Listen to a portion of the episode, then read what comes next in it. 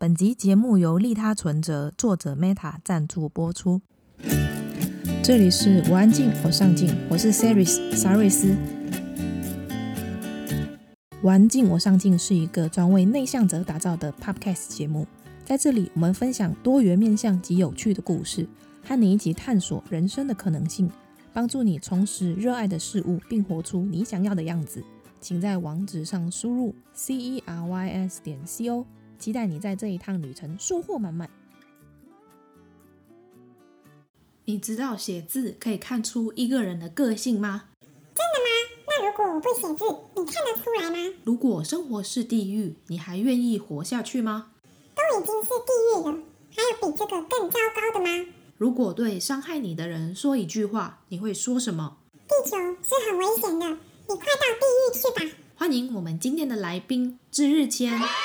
知日前是 Instagram 人气手写创作者，今年出了一本和手写字创作结合的散文集，一起把堪称地狱的日子撑下去，好吗？书中提到过去那些地狱的日子，也让我想到过往被同学讨厌的经历。现在回想起来，这些经历并不算地狱，反而更了解自己。原来我是这么善良的。如果你对这一集的内容有兴趣，请在威廉网址上输入 c e r y s 点 c o 斜线地狱，或者加入我们的脸书社团。我们的社团很安静，社员也很上进哦。正所谓安安静静又一天，上进上进又一年。没错，请在脸书上搜寻“我安静，我上进”，就可以找到我们了。你准备好了吗？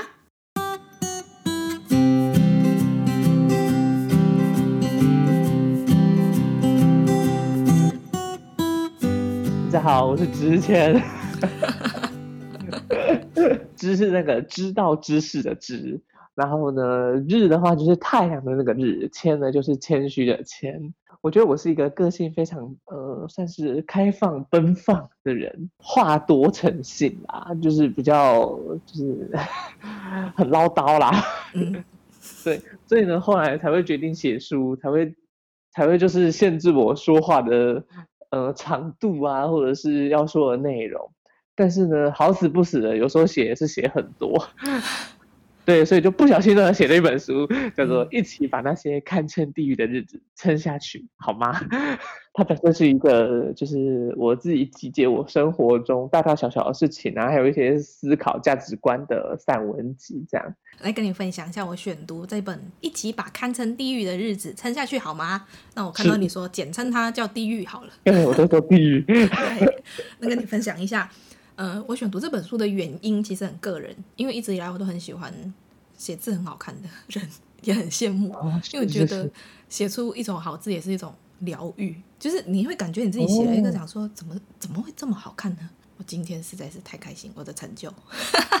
哦，可是有时候真的会这样哎、欸，就是会觉得说啊，啊，我好像创造了美的事物。对啊，你就会很很陶醉在自己的写字里面，或者是创作里面、啊就是、自我欣赏也是人生中很重要的。对啊，对，就是目的。对，而且这是一个培养自信的小部分。就是你要有自信，需要去欣赏你自己的东西。嗯，对啊。那那对你来说，手写字创作代表着什么？那你平常又是怎么维持手写字习惯的呢？手写字对我来讲就是一种日常。嗯，对，它完完全全就是充斥在我的生活里面。就是我自己随身会带笔记本跟行事历，就是这两本一定会带。那行事历上面就一定会写满公式嘛，什么之类的啊。那理所当然，行事历上面就会比较工整。嗯、我有发现哦。嗯、然后，可是笔记本上面呢，就会比较潦草凌乱，比较有那种就是创造性。我们就是讲文言，呃，就是讲专业一点，就创造性这样。嗯。那我会这么觉得，是因为呃，如果形式上面我写的非常的乱的话，我会不太想要做那件事情。嗯嗯嗯，嗯 我就会觉得说，哦，我已经思绪很繁杂了，为什么我还要做这件？就是还还要还要看着它就是起舞，然后纷飞的感觉，就是更纷扰。所以我觉得手写对我来讲，它代表的是一种心情。我如果今天手写手写的工整一点的话，我就会知道说，哦，我我在这个阶段，我需要呃用比较严肃一点的，或者是比较平静一点的心情去看待这件事情。嗯嗯。可是如果像是笔记里面的啊，就是比较创造性啊，会比较呃奔放一点的话呢，我就会觉得说，哦，我在这个时间点，我是可以天马行空的想象，或者是呃进行一些很深度的思考啊、创作等等的。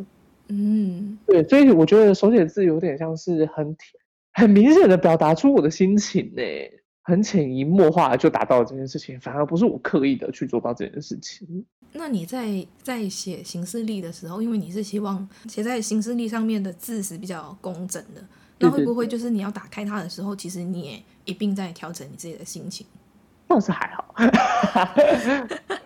这这真的是还好，因为有时候我也会在行事历上面写一些就是创作的东西，嗯，对，而且我是我我很刻意，就是我有买那一种就是一整天，然后就是那种有时数的那种，就是什么从早上八点开始，然后就一个小时一格，然后就是八九十，然后一路到晚上九点这样。哇，那个我我没办法，可是我就觉得说我把。呃，那个时段要填的事情填进去的话，我就会好像是哦，我好像更能够呃专注做好这件事情。我曾经也有试过在写行事历的时候会写下几点几号要干嘛，但是我后来也发现我自己是一个自由奔放的人，我没办 法，连自己都没办法约束自己，说我这时间要干嘛？因为我有时候就是很凭感觉在做事情，然后我凭感觉在做的时候，比我自己去强迫自己去做的。效果效率还好，对，所以我就后来我就想说啊，算了啦，反正我不是那种人，我也没有没有必要就是强迫自己一定要几点几点干嘛。对啊，所以我的替代方案，我有替代方案啊。嗯，好好，请说。我替代方案就是我下面有一个很大的空白格，就是我觉得我不想安排大概哪一个时间的话，我就写在那个空白格上面。我就是啊、呃，只要你有感觉，你就可以去做那件事情。对对对对对，然后但是今天也要做完。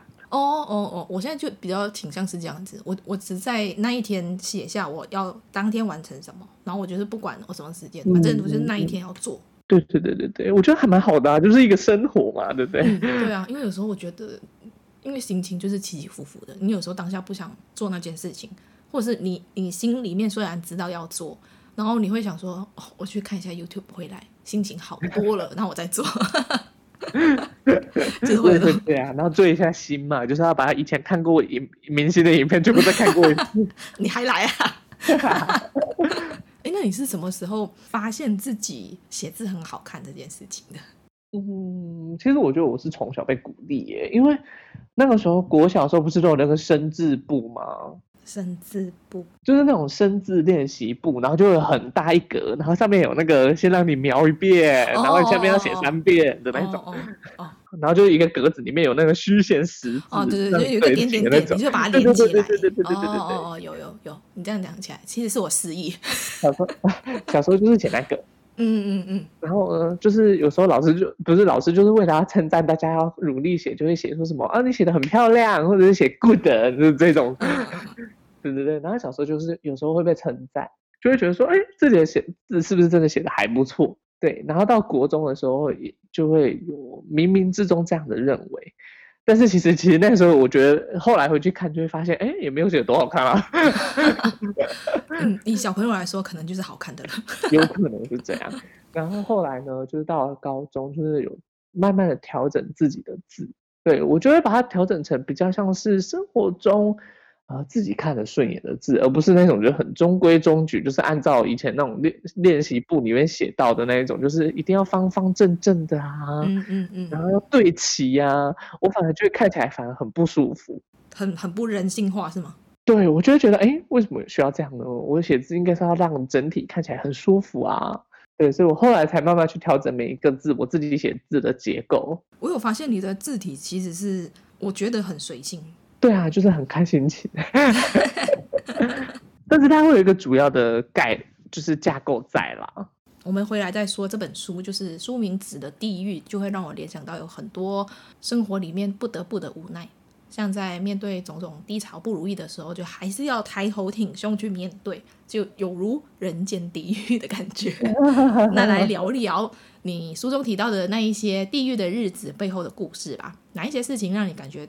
没错，这个就是一个地狱。那你又是怎么撑过这些日子的呢？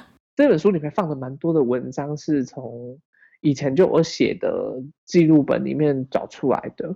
然后还有后来自己新写的五十几篇嘛，就加进去这样。嗯、那其实呢，全部都是在描述我的生活，甚至呃，就算是一个想法或价值观，好了，都一定是我生活中会遇到的事情。嗯，对，所以我很百分之百的肯定，就是这些东西都是我自己的经历。为什么我叫它地狱呢？因为有时候是真的是那种撑不下去的时候，呃，会有一些很不好的念头出现，就是可能就会说，那我就就此放弃某一件事情好了，或者是我就干脆把支签关掉好了。当下会就是情绪一定是非常低落的嘛，然后我就会很刻意的让自己都不去做这件事情。你说不创作吗？呃，对，不太呃不太创作，可是我会写，我会写说什么？我这。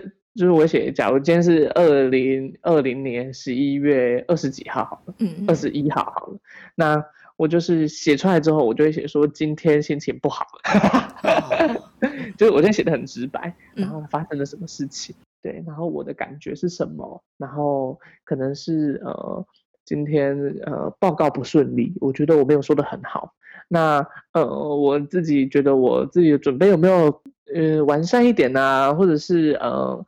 我的口条是不是应该再多练习一点啊？等等，就又把这些东西写进去。回过头来看的时候呢，才会去把它找出来，然后再写出来这样。所以呢，我觉得呃，很贴切的形容，呃，这本书里面放的东西都是地狱的日子，我觉得是蛮妥当的。只是我这样讲，应该大家不太会能理解，就是啊，怎么看起来就还不是很像地狱啊？嗯，哎，你来分享一一篇你自己很有感觉，它就是这个故事一定要分享给读者的地狱日子。好了，有一篇是那些我所讨厌的，嗯，那那一篇我写的非常的长，然后里面就是呃，主要分成六个小篇章，然后都是我讨厌的事情。那你说说看你讨厌什么？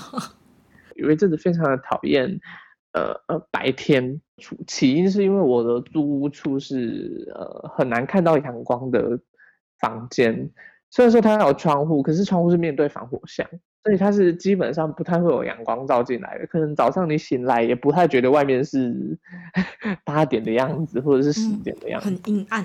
对，很阴暗。然后呢，所以呢，我就必须要有一个就是。可以定时开启的闹，呃，定时开启的台灯，就当做是我每天早上房间的光源这样。嗯，那我有阵子非常的讨厌白天，因为我觉得只要白天一到来，我就必须要做事情。不然呢？对，大家大概第一个想法就是不然呢。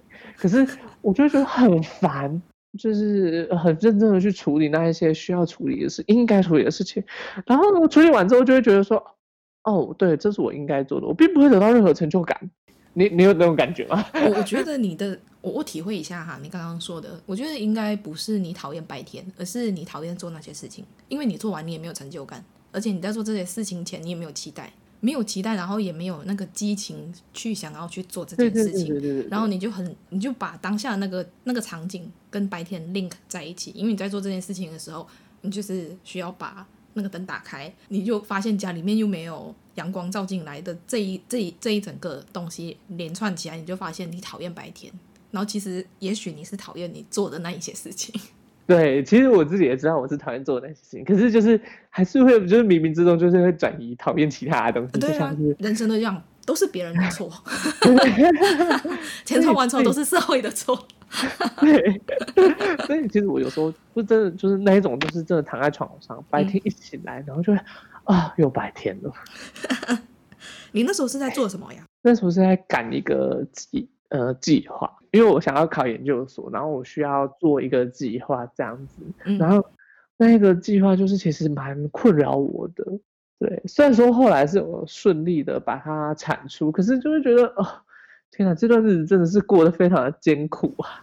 用熬的熬过来的，对，真的是熬的熬过来的。然后每天都是真的就是正向鼓励自己，就是说，哎呦，我今天写的一点点我还不错啊，我今天有进度的。哦，对啊，是啊，就有时候不能把自己逼得太紧。对，然后我觉得有进度之后，我就会说好，犒赏自己去吃宵夜吧。嗯、呃，我不知道这样算不算是地狱的日子哎，可是对我来讲算。对啊，我相信每个人一定都会有。嗯，会啊。哪一些事情对你来说是天堂呢？那既然有地狱，一定要有天堂啊！天堂的话，这本书好像看不太到。先跟大家讲啊，没有啦。你要走到天堂不在这本书里。有啦有啦，其实我呃在最后一章第四章放的东西就比较呃鼓励进呃正向一点点的，对，不敢说是完全正向，可是就是会有还是会有稍微的鼓励一点的感觉，就像是呃薰衣草那一篇。就是我有形容到，其实日落并不是代表一件事情、一段旅程的结束，它有可能是就是为了要养精蓄锐，给大家一个新的力量的感觉。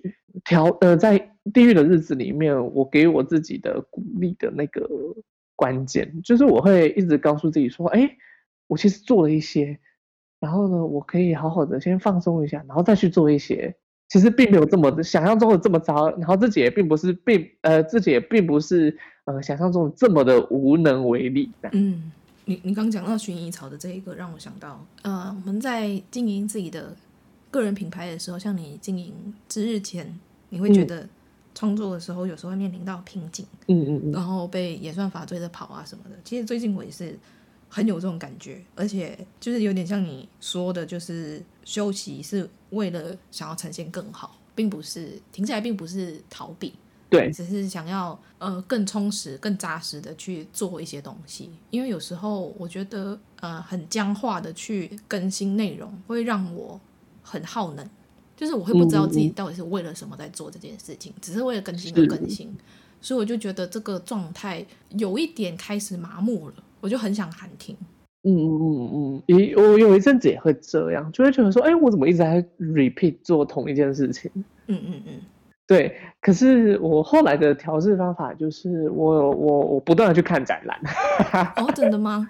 对，因为我想说，那我就找一些新的事情做啊，然后我就去嗯嗯我就去看展览。那其实对我来讲，它是一种呃动态的休息，所以就是我在更新我的东西的时候，我就会明，就是虽然说好像是在做同样的东西，可是呢，我更新起来的时候就会有不同的内容在里面。嗯，对，甚至就是开始玩一些就是大家平常比较不能接受的设计概念啊，或者是一些呈现的视觉啊、颜色等等的。嗯嗯嗯，我觉得这还蛮有趣的啦，虽然说点击率是不高啦。嗯、我觉得有时候是那个没有办法控制的东西，就不要想太多。没错，而且我觉得你刚才提到一个，我还蛮同意的，就是是动态的休息。有时候我觉得很多人会误解说，休息就是什么事都不做，或者是我只做自己喜欢的事情。但是我觉得有时候，哦、呃，那个休息就是你需要不同的刺激。不要再用过去的生活方式再继续过，因为有时候我真的觉得这个方式你真的会开始麻木，你就是需要去做不同的东西去刺激自己的思维。嗯、真的真的非常的同意。刚 刚讲到最后会不会哭啊？我 不会不会不会，就是哦，对，经验谈，对对对，这样。讲回这本书的编排，我觉得很有趣，篇章都是用水为主题的，像是第一个篇章是平凡的日子的碱性离子水。然后第二个就是偏激厌世的矿泉水，矿泉水。对，第三个就是傲娇骨子的生理实验水。然后第四篇是动人心弦的白开水。白开水。对啊，来跟我们说说为什么你会用水来作为每一个篇章的主题？然后这四种水有哪一些特别的含义吗？一开始有这些类别标签，是因为我想要分类我之前在发，就是以往过去在 Instagram 上面贴文的时候的每一篇文的分，就是帮他建立一个分类。嗯，对对对，所以我觉得可能就是这个标签一出来，就是可以让大家知道说，哦，这篇文可能是属于哪个分类的这样。可是后来就会发现说，哎，为什么我的分类会重叠呢？就是有一些文章可能会出现两个分类或是三个分类同时，就可能会融合在一起。直到后后来我就放弃了嘛。那之后呢，我在做这本书的时候，出版社就跟我说，哎，你要不要把那些呃分类拿出来用啊？然后我就说好啊，可以用啊，可是我可能就要重新定义一下它的内容。呃，这些名字其实都没有什么变，基本上就是一模一样。像是呃平凡日子的碱性离子水，就是真的比较在贴近自己讲一些平凡生活的东西。嗯，然后矿泉水的部分就是在讲一些自己比较厌世的，就是一些经历啊，就是哦，我真的很讨厌这种事情发生，大概就是这样。然后第三个呢是傲娇骨子，就是我自己很有个人坚持的原则啊，或者是一些理念、价值观，我的想法。对，所以这是我内心自己的，所以我才说是胜利实验水。那最后一篇是动人心弦的白开水，就是嗯，它比较像是可以鼓励大家、激励大家，让大家就是哦，心里有一种就是那种悸动在。然后它可能是呃身边的一种很平凡、很平凡的事情，可是你确实可以产生悸动，所以它才是白开水。那。这四个篇会用呃水来分类的话呢，是因为就像我们的人生一样啊，好了，虽然说我们都是一个人，但是其实我们的形表现出来的形态会随着时间而不同，就跟水一样，其实它是水没有错，有很多不同形态的水啊。但其实我一开始的概念是就是这样。我我觉得会呃有一点打中我的是你的第四篇动人心弦的白开水，然后你刚刚也提到说第四篇是比较偏正向一点的。比较鼓励人的东西，然后我就会觉得说，竟然会让人有正向的东西是白开水，就是回到最原始的、最纯粹的那个感觉。对，当下在想的时候，其实就是很直觉的就觉得一定要给他白开水。说到这里，大家赶快去喝一口水。什么东西？说到说到这个动人心的白开水，我还蛮喜欢那一张。不是，我不是每一张就是会有一个呃插图嘛，嗯、在一开始的时候。嗯。那第四张呢是把水倒掉的画面。嗯。对，其实我觉得设计师就是范真给了这个 idea 还不错。我觉得人生好像就是应该，也不是说看淡，也不是说看开，会比较像是我了解了自己之后，我愿意放下这些东西。对，所以我觉得他第四章画了一个把水倒掉的概念，我自己蛮喜欢的。感觉之前，呃，年轻的时候会有很多很多的执着跟坚持，然后走到最后的时候，你就会发现这些东西虽然还是重要，但是我可以放得开。对，而且有些东西就是你一定要，就像一杯水嘛，就是你一定要倒掉，你才再装新的啊，有有点像是这个概念。嗯，那来看看书里面有讲到一个灵魂失去的这一篇，被同学讨厌的。你还会选这篇呢、欸？我觉得我那个时候，哎，就是你提到说他选这篇的时候，我觉得竟然是这一篇。我其实也没有，就是特别想说一定要讲什么，但是看到这一篇就特别让我想起过去的某一段经历，就是你在教室里面被大家公开传纸条，让大家投票，那个谁谁谁。怎么样？怎么样？就大家都投讨厌或者喜欢，觉得很幼稚这种事情，就让我想起小学的一个同学，然后我跟他很要好哦，然后我们是从嗯，呃，一年级到六年级都同班，然后功课非常好，当然我就是功课不好的那一个，然后每天去学校只想要跟同学玩跳绳啊，然后打来打去啊干嘛的。不知道从什么时候开始，他就开始疏远我。他有一天就跑过来跟我讲说：“你不要再玩跳绳，你可不可以好好读书？如果你再这样子的话，就不跟你做朋友，就是我不跟你好这样。”然后我就心想说：“他应该开玩笑的吧？他应该是想说我那一天流汗流的有点多，有点臭吧？”我当时觉得 他应该只是不喜欢我的味道。后来 我不知道啊，后来我就发现，哎，他真的不跟我讲话，他真的不跟我做朋友。然后看到我就是假装没看到，然后假装不认识这样。但是你也知道，命运就是如此的巧妙，又把我们牵在一起。我们国中又同一所学校哦，哎，那有同班吗？没有啊，没有就没有同班的，终于分开了。然后有一次，我们就是要回学校拿成绩单，就是要父母陪同这样子。我那一天就是拿完成绩单出来的时候，就发现他在校门口，他就急哭了，他就说他妈有事，没有办法来。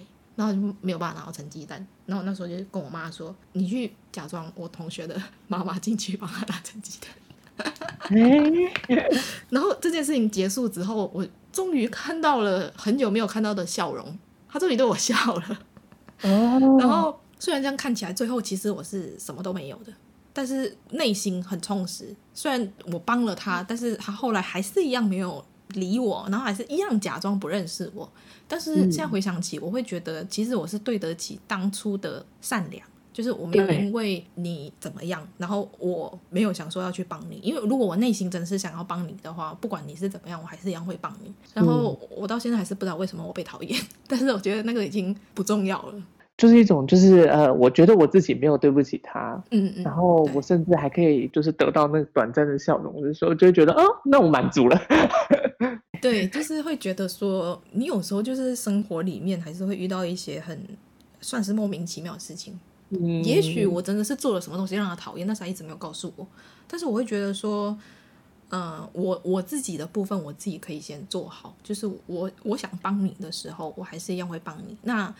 至于这一段友谊有没有要继续下去，你你选择讨厌我，或者是你选择继续跟我做朋友，那都是你的选择嘛。但是我的选择是我可以，嗯、我可以维持我的善良。其实也 其实就是、呃、一种，就是我 我一定要先对得我起，呃，对得起我自己。对，一定。那来聊聊你这个灵魂失去背后的故事吧。这一段经历带给你什么样的感觉？如果你可以再对这个同学说一句话，你想要跟他说什么？其实那一段经历，呃，我简单叙述一下，就是我上课的时候，就是。大家就是传纸条啊，就是拿一排一排这样传嘛，嗯、然后就是一个一个传。然后当我拿到那个纸条的时候，上面是写说某某某，你你觉得某某某是不是什么什么什么，就一个很不好的词这样。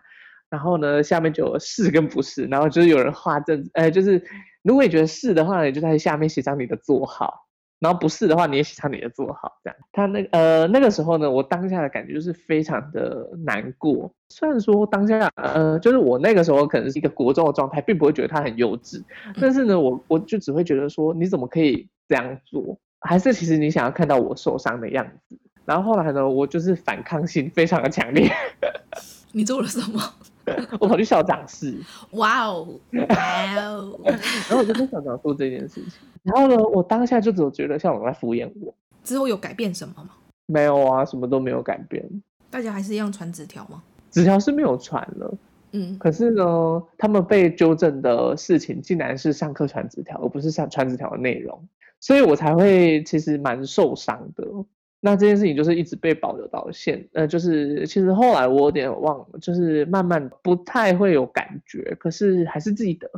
后来就是我某一次就是在 Facebook 上面就是看到了呃这个同学的脸书嘛，然后、嗯、然后就点进去看。其实我那呃我我一贯作风就是 我在呃身上某一个学历的时候，哎哎就是某一个就呃求学阶段的时候，我就会把以前的那一些就是我觉得不好。呃，就是我跟他关系不好，或者是不熟的人全部删掉，好友，对，那他也当然一定理所当然被删掉嘛，对不对？嗯嗯嗯，那然后他现在就是也是就是找工作啊，然后就是有一个工理呃稳定的工作，然后你就是完完全全想不到他做的工作竟然是保险业务员，但是呢，其实我我内心的想法就是说，不知道他回想起过去他做的这件事情的话。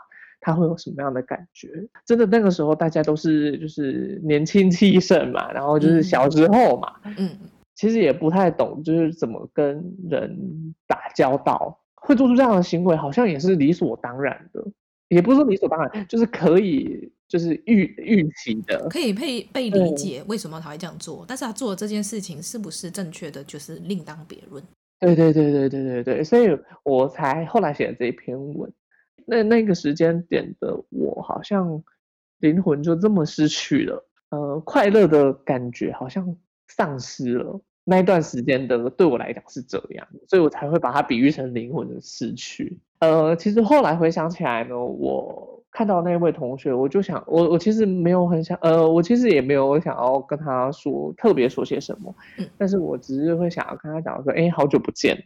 就是最近过得还好吗？就是保持我的善良啊。嗯，但是你做这些事情，如果是没有委屈的话，就 OK 啊。啊，对啊，因就不会有委屈啦。就是就是哦，以前知道彼此是谁，那现在也知道彼此是谁，嗯、那就是就是好像也不必要再多说些什么。嗯，虽然是被伤害，但是我觉得每一个经历都会有一点点的收获。你觉得那个是什么？其实他对我造成蛮大的影响，是我不太敢跟人打交道。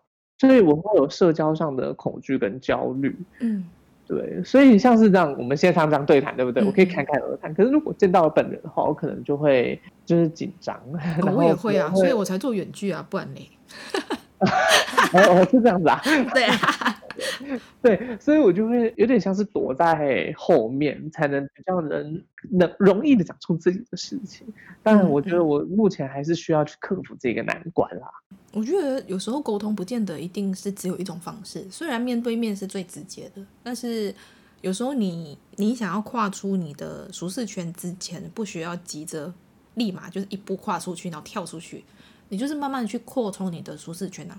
就是像像我的方式，就会是先用远距的方式跟别人聊天，因为不然的话，我觉得我这一辈子都不会想要跟陌生人聊天。那我觉得这个方式我很舒服，就是开始也在日常生活中开始有改变，就跟别人对谈会比之前更有一点自信。就是这个东西，就是慢慢来啊。对，这种事情真的就就是慢慢来。以前还想说啊，那我就铺路法，就一次铺路到底。之后你会立马又躲回你的山洞哦。对对对，事实事实证明是没有办法的。对啊，就是扩充，用扩充的方式，总好过就是你想说你要跨出去，感觉很可怕。看什么看？那你又看什么看？你不看我，怎么知道我看你啊？那你不看我，又怎么知道我看你啊？那你看什么？今天要看什么？今天看什么？今天要来看的是《适度紧张能力倍出》这本书，可以帮助你如何把紧张转为助力，以心理学和脑科学为基础，帮助你成为更好的自己。作者提到，紧张是可以被掌控的，而且容易紧张反而更具优势。相信你也遇到这些情况，比如说在很多人面前说话，就会脑筋一片空白，突然得了失语症，不知道如何开口。或者因为太紧张，导致考试无法正常发挥实力，这时候该怎么办呢？作者提到了很多实用掌控紧张的方法，跟你分享三个我觉得很有趣的自助方式。第一个，想象锻炼。在一次冬季奥运，花式溜冰选手羽生结弦以压倒性的技巧得到金牌。羽生分享了他的秘密武器，就是想象锻炼。从日本飞往索契的十个小时飞行航程中，他不停在脑海中重复四回旋的跳跃，即使坐在飞机上，身体没有在动。这个想象锻炼让大脑感觉自己做了该做的事情，于是到了正式的比赛，也以完美的四回旋夺得金牌。想象锻炼是有科学根据的，因为大脑无法区分想象和现实，即使现实生活中没有发生过的事情。只要在脑中清楚地想象每一个细节，脑中也会出现和真实发生时的反应。如果你要做一场简报，除了练习简报内容，也可以想象自己在台上的表现。在掌控紧张上，第一个方法想象锻炼有着非常重要的意义。第二个方法心理转换，想要掌控紧张，必须舍弃我欲。什么是我欲呢？就是我想要让大家看到我表现得很好，我一定不能出错，我一定要获得赞赏，我一定要赢。这些方法不但不能帮助你减缓紧张，反而更增添更多不必要的压力。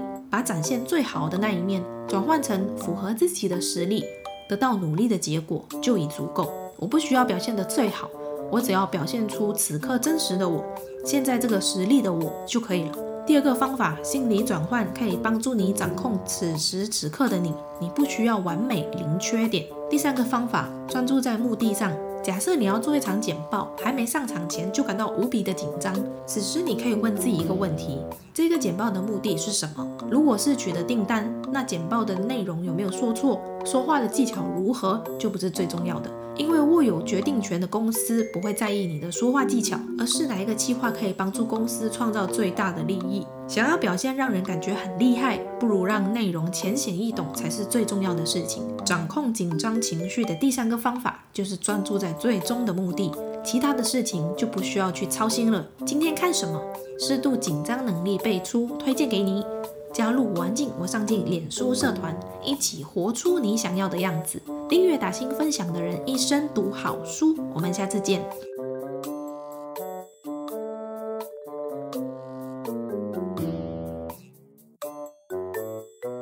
那来聊聊一个是，是有一篇是用日期作为标题的，二零一九年五月二十四号。然后感觉到你在这一篇是不断的跟自己做拉扯，对，觉得自己很怪。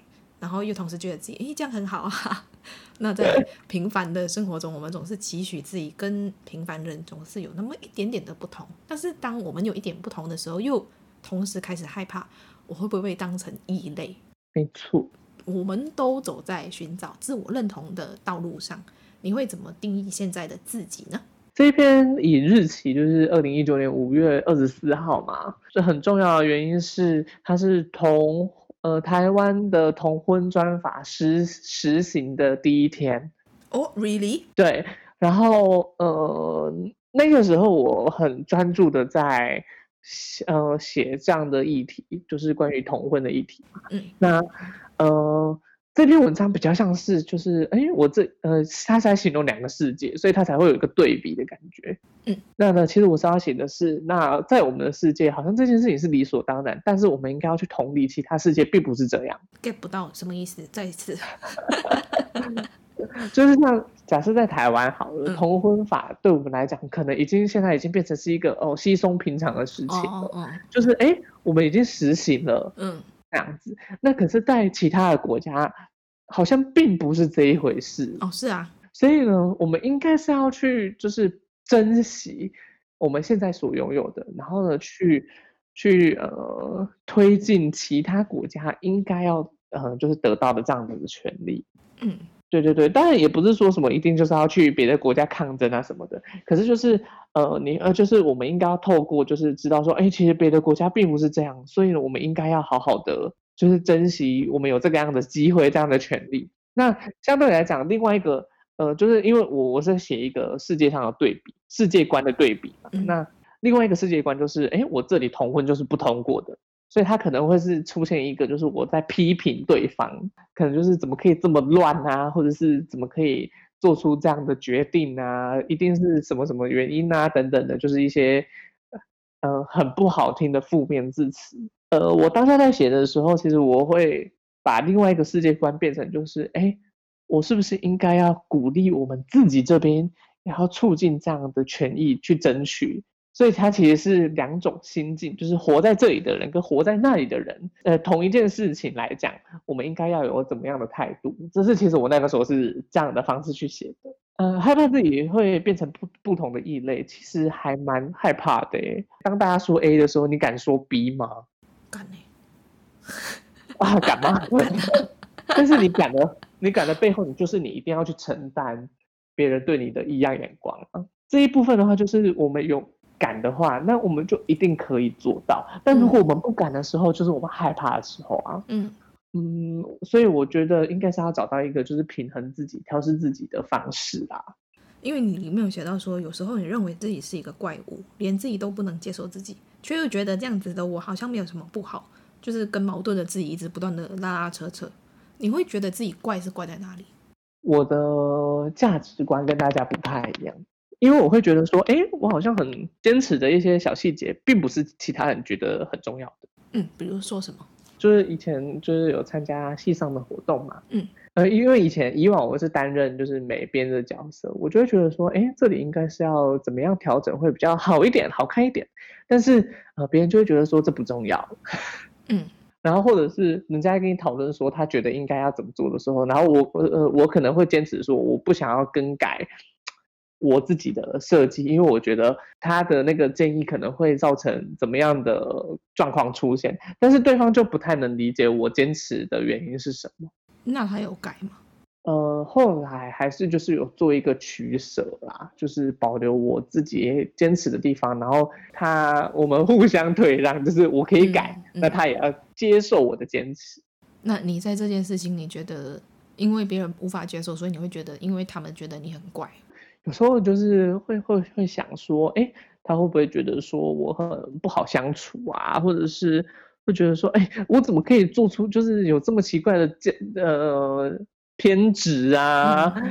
嗯、对，就是这一类的。嗯、呃，你怎么可能会支持同性婚姻平权什么之类的啊？这样。哦，那你会因为别人的质疑而不坚持自己想要坚持的吗？以前老实说会退缩，哎，因为不太敢讲。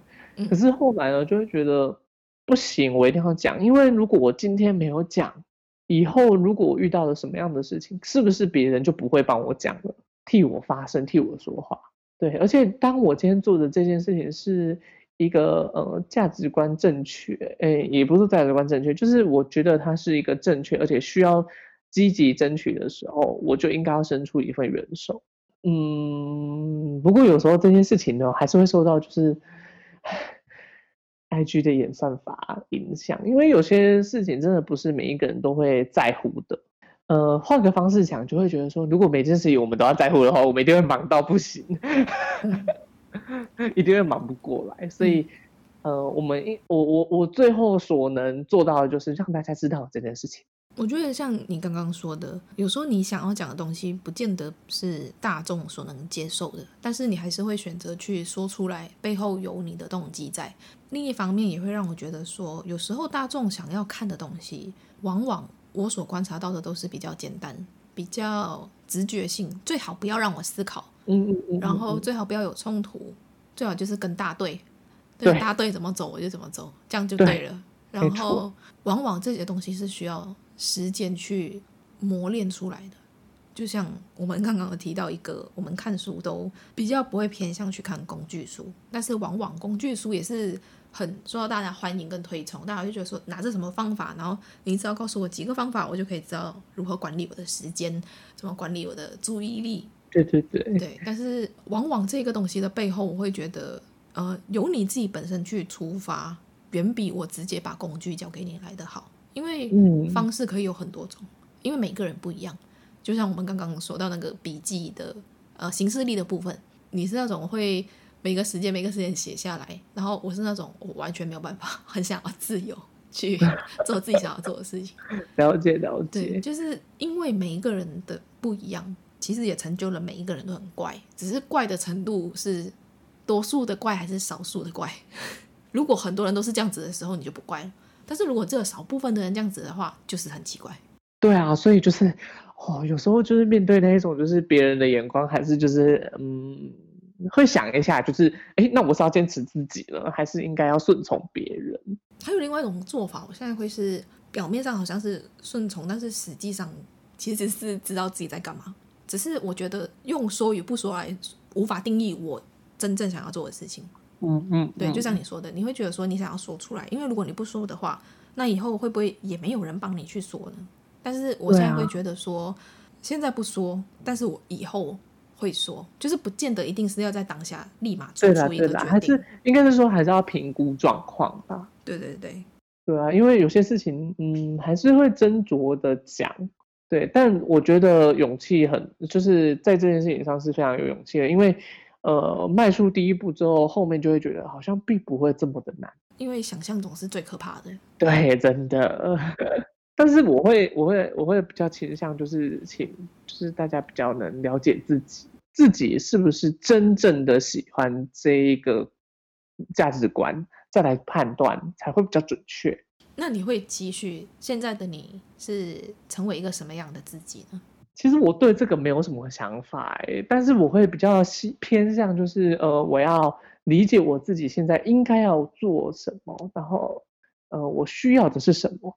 还有我想要的是什么？最大的目标就是要维持日常，然后活在当下。这个是一个很大的方向哎。对啊，因为我觉得能把这两件事情做好，好像就已经是要必须要从理解自己开始。是没有错，因为你在书中也提到一个，就是每一个人都有自己的时区嘛。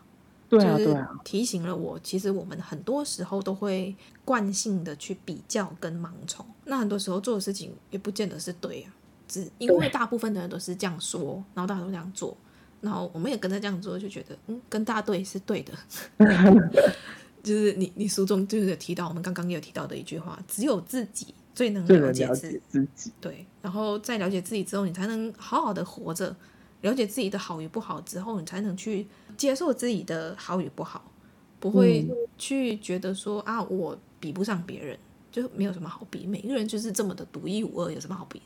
没错，其实我我一开始并没有很喜欢这个概念，嗯，因为我会觉得说，为什么我要是说时区，好像并不是我那么喜欢的说法。呃，每个人都很独特啊，为什么我要用时区去界定说，就是啊，我的哪一个时间点会出现什么事情？这好像被被克制，呃，就是呃，应就是被限制住。嗯，对对对对对。那虽然说我呃，他一开始要提的概念是不要跟对方有比较嘛。嗯，对对。但是呢，其实我比较喜欢的概念是我们应该是要了解自己，不是从嗯每个人的时区不同去看这件事情，而是应该是要直接告告诉。大家说，好好的去思考自己所需，还有所想要，跟为什么要来判断，去了解自己。个人的感想就是，呃，我们会去比较嘛，所以就会觉得说，哎，为什么别人这个时间已经这样了，为什么我还没有？衍生出来一个理论，就是我们刚刚说的，每个人都有自己的时区。但是，这个每个人都有自己的时区，这个说法会让我有一种就是啊，每个人都有自己的时区，那我现在就不要努力了。那、啊、我时间到了，不是就会来了吗？应该不是这个意思。对，可是可是我很直接的观，呃，直接的感觉会是这个意思。所以呢，我会比较偏向，就是那我就直接告诉你，嗯、应该要先理解自己需要的是什么。自己最了解自己的时候，我们就会知道我们当下应该要做做些什么了。所以我反而觉得这样子好像比较能够让我有呃逻辑或者是合理的去去想这件事情。对我来说，在看到你说关于自己的时区的这一篇的时候，让我想到我自己的经历会是高中毕业之后，我身边所有的同学都跑去就念大学，然后我偏偏选择先出社会工作，是，然后工作到。二十七岁的时候，我就发现我想要念大学，硬是跟别人不一样。但是我发现，就是念完大学出来，又回到职场工作的时候，就会发现这整个的过程是这个时区不是不是突然冒出来，是我创造出来的。因为在那个当下，我并没有想要念大学，因为那时候的心境会觉得说，实在是念的有够烦了，很想就是赶快赚钱，先逃离一下。对，然后你会发现在工作几年之后，你就会发现哦，原来好像自己总是有那么一点不足，然后这个东西的确是从比较来的，但是这个比较并不是你会演变成去嫉妒，而是比较了之后，我会发现自己有不足的地方，呃，向往着想要开始更充实的生活。然后开始去想说，那不然出国念书好了，所以就来了台湾。哦，所以现在在念书吗？我、哦、念完了。哦哦哦哦，我想说，哎，现在应该是要念书了，已经毕业了。但是这这整个过程也会让我发现，就是嗯、呃，在你你随着你的心去做你当下最想要做的那件事情的效率是最好的。因为当下我没有想要念书，嗯、我就去工作。工作了之后，我就发现，哎，我想要念书。我再回来念的时候，我发现我突然开窍了，突然变得会念书。因为刚刚前面有提到，我是一个不会念书的人。嗯，我我也想说，我好不容易高中毕业，谁谁还会想要回 回学校念书这种事情？赶快跑，赶快跑！对啊，就是我一辈子都不要再看书，也不要再阅读了。但是随着经历，你会开始慢慢发现说，哦，阅读跟上大学这个概念，在我的呃脑海里的印象已经慢慢转变。我开始觉得说，诶，念大学我并不是，呃，为了要拿一张毕业证书，而是我想要去体会大学的生活，想要再回到学习的那一个模式。然后我就发现，在那个当下，我延伸出很多自己读书的方法。然后这个东西是我以前完全不会的，因为我以前在国小、国中、高中的成绩都是倒数的，完全不想念书，也听不下去，因为我会觉得关我屁事，老师讲的东西跟我没关系。但是不知道为什么上大学之后就。突然开窍，突然觉得说，原来学习是一件这么好玩的事情。回看这整个过程，我就发现我的时区是创造出来的，然后也是跟着自己的心去走的。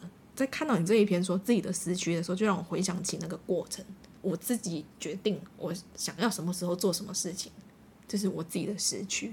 我觉得这样就是知道自己当下想要的是什么，是一件非常呃有动力去做每一件事情的最核心。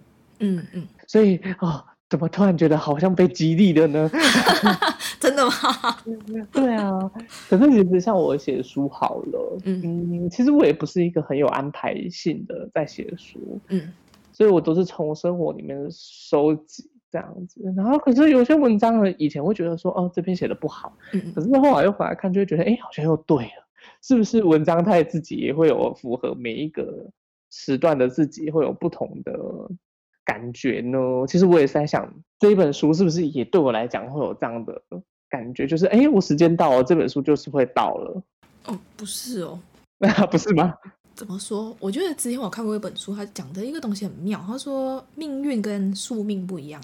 宿命就是在你的人生里面是必定会出现的东西，嗯、但是，呃，出现的时间不一定，方式也不一定，但是命运是可以改变的。嗯、宿命是什么呢？比如说你成长在什么家庭，DNA 这种东西是制定好的，但是你可以改变的是什么？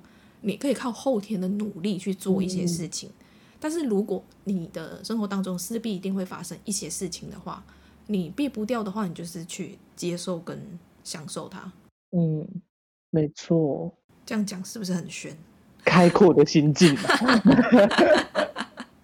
好笑，好，我们来讲另外一个，就是天气预报里面提到一句话，让我想到过去的我，就是希望所有的事情都要有一个很准确的时间跟方向，因为我过去也是一个很算是那个叫什么控制，要按照计划实行，就是一定要这样这样这样这样这样。对，我安排好了所有东西，你就给我照走就对了，不要给我有什么意外，不然我就。崩溃，大发脾气，我就把我枪拿出来，没有。哦，来人，就是很想掌控一切，不想有任何的意外啊！就我安排好，你就给我照着走就对了。但是渐渐的发现，就是，嗯，这当中会缺少弹性，然后也让自己很痛苦，因为你会知道，有时候计划就是赶不上变化，而且有时候你计划的东西，不见得是你只计划你自己要做的事，有时候你就是只是要去缴个费。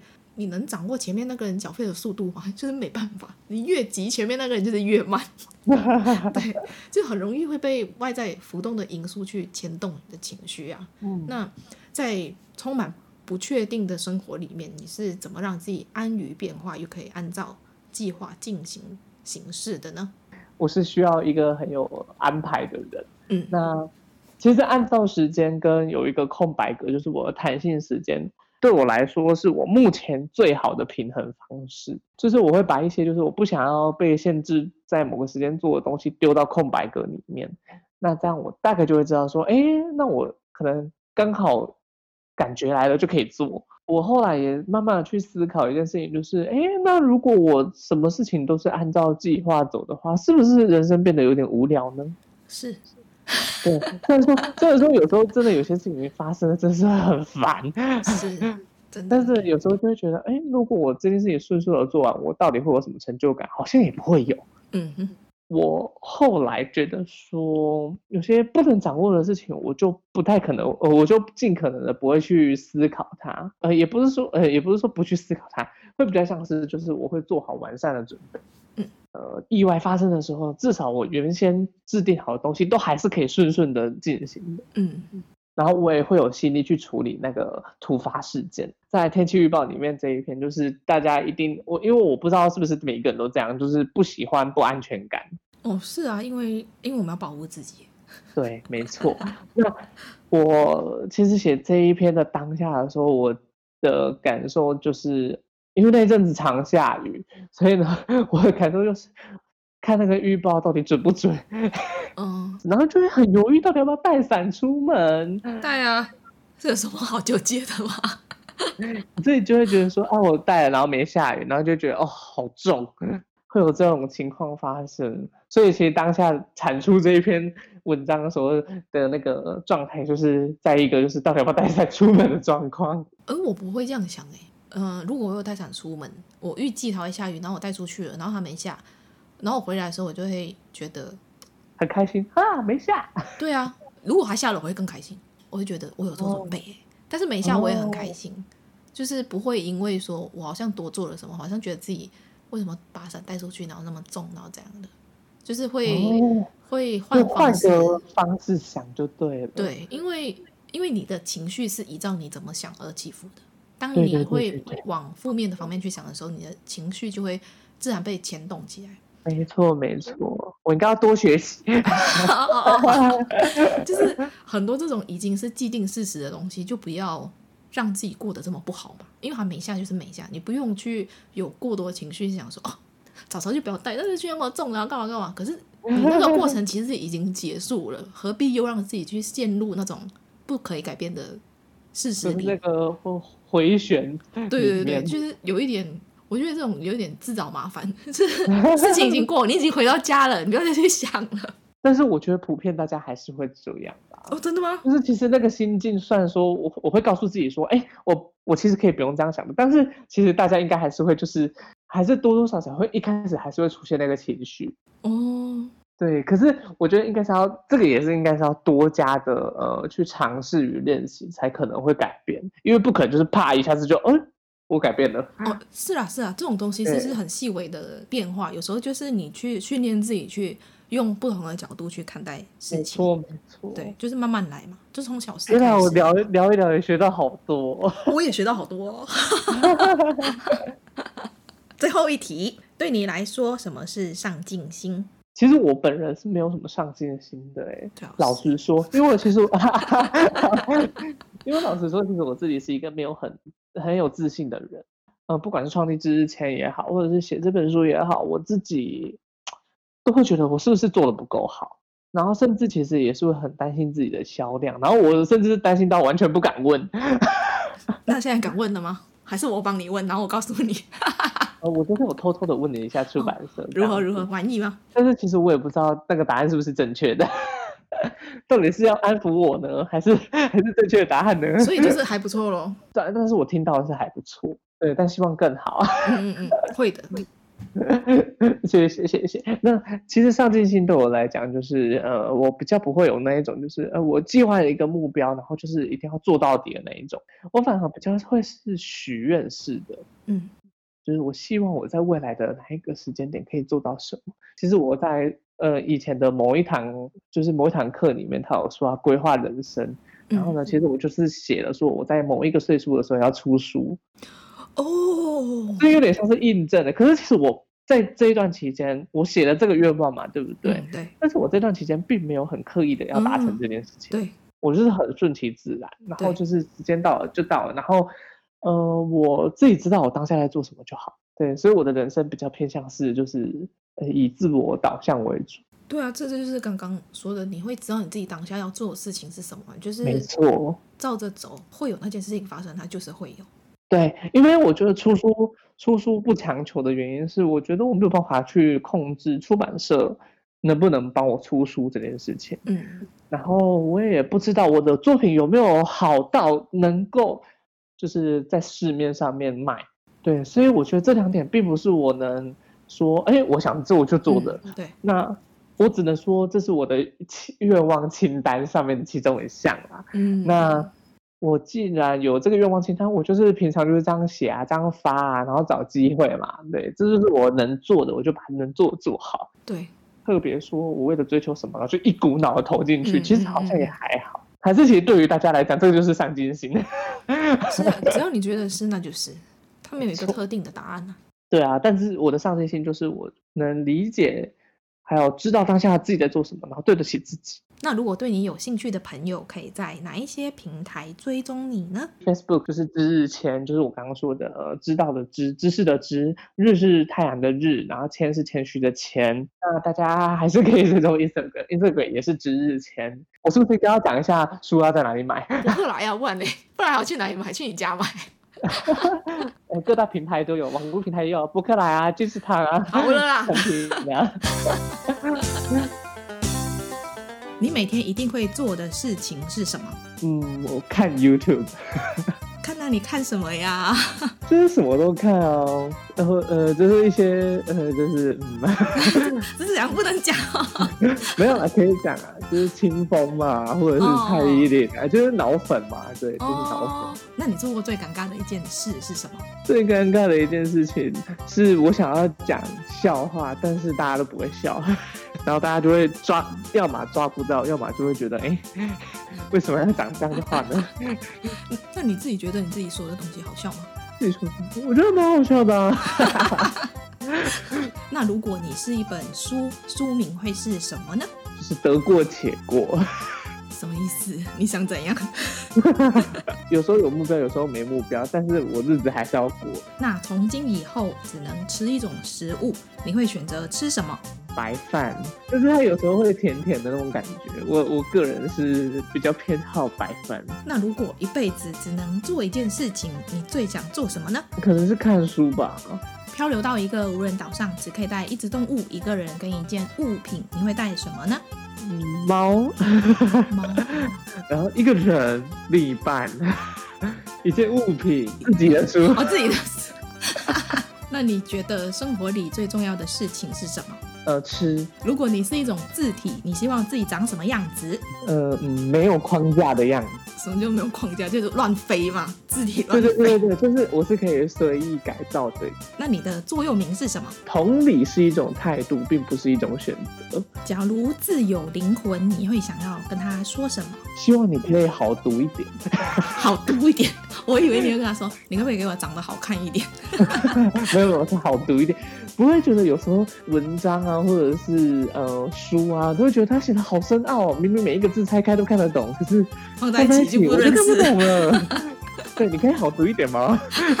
那如果本书可以重新编辑，你希望修改哪些内容呢？那些就是写错字的啊，或者是语句不顺的地方再顺一下，呃，有没有很务实？那目前为止你做过最疯狂的事情是什么呢？哦，唯一疯狂的话就是大学的时候吧。那一天上课上到这样，哎，下午的五点半，赶快回家，就是都换衣服，然后洗澡等等的，然后我就出门了，我去搭七点的客运，真的是全台各地的朋友。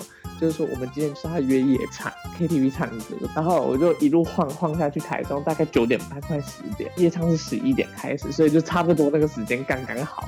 晚上的十一点开始，一路唱到隔天凌晨五点。年轻真好。等一下，还没讲完。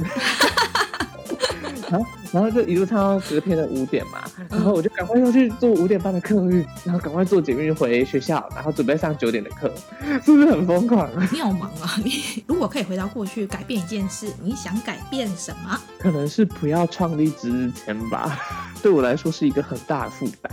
我是不是应该要两三天就要更新一次呢？因为演算法，然后我就觉得哦，好好烦哦。可是有些东西又并不是就是我想发出去的。那你宁可被外星人绑架，还是被？女鬼下，嗯，外星人绑架。企鹅在海里面游泳，在海底的螃蟹看到企鹅会以为它在飞吗？会。那如果跟某位明星出现在娱乐头条，你觉得新闻标题会是什么？哦，他买我的书了，然后觉得很好看，推荐给大家。哦哦，好哦好哦，嗯。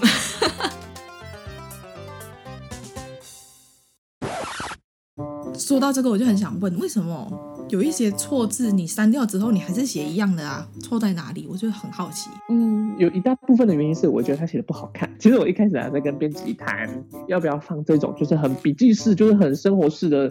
呃，写法的时候，其实编辑的态度一直以来都是觉得说放正确的就好了。可是呢，就是依照我的个性，我就是叛逆。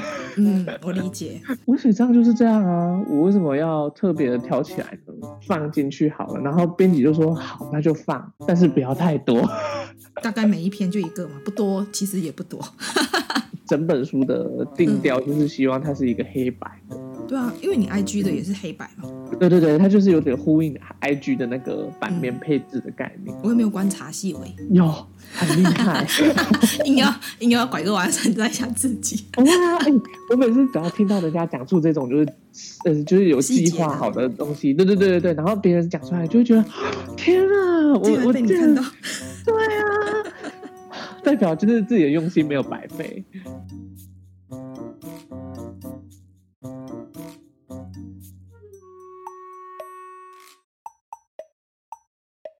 听说上镜的人都在听，我安静，我上镜。你喜欢这一集的内容吗？如果你喜欢我们今天的内容，请在 Apple Podcast 上面给我们五颗星，或者留言告诉我你的想法。订阅、打新、分享的人一生平安。那我们下次见喽，拜拜。